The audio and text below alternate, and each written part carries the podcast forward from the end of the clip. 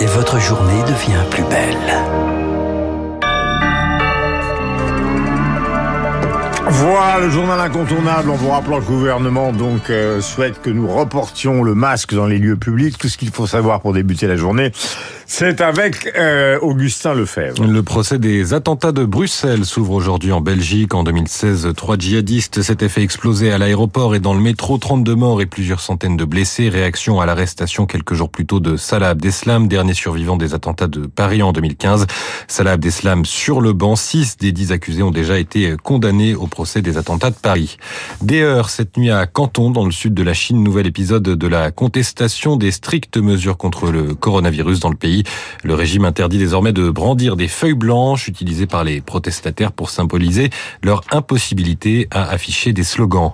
Et puis un moment pour euh, célébrer l'amitié entre nos deux pays, progresser ensemble dans une période de grands défis. Les mots sont euh, du président Emmanuel Macron en anglais sur Twitter.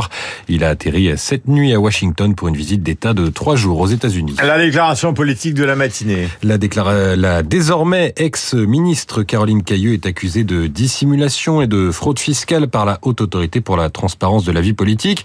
Une affaire qui s'ajoute à d'autres pour le gouvernement, celle du recours à des cabinets de conseil, les soupçons de conflit d'intérêts qui pèsent sur le secrétaire général de l'Élysée, Alexis Collère.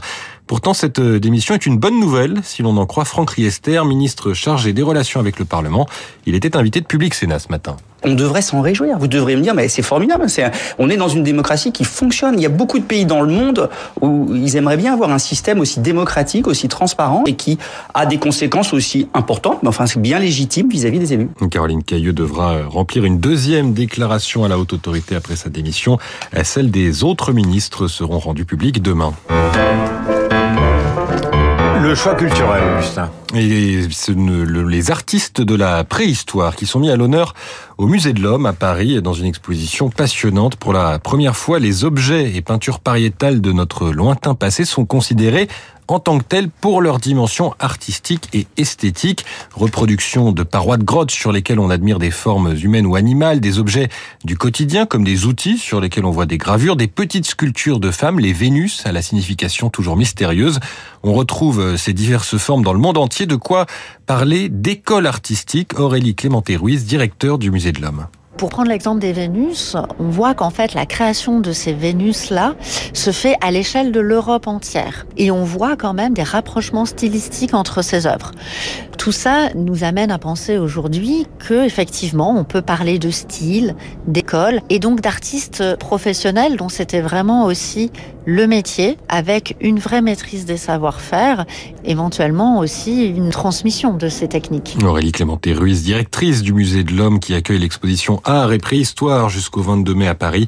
Et à partir de février s'y ajoutera une partie sur Picasso qui fut influencé euh, par l'esthétique de la période qui frôle parfois l'abstraction. Thank you. On termine avec un point sur euh, les marchés avec euh, Sylvie Aubert d'Investir le Journal des Finances. Bonjour Sylvie, euh, quelle tendance à l'ouverture? Bonjour Augustin, bonjour à tous. Eh bien, ça se passe bien, l'ouverture, plus 0,6%. On repasse même au-dessus des 6700 points, 6711 ce matin. Aujourd'hui, c'est la macroéconomie qui va dicter la tendance après une séance assez calme hier. Le marché attend d'abord l'inflation dans la zone euro. Alors, la hausse des prix devrait avoir très légèrement ralenti au mois de novembre et s'établir autour de plus 10,4% sur un an. On prendra aussi connaissance de la croissance américaine.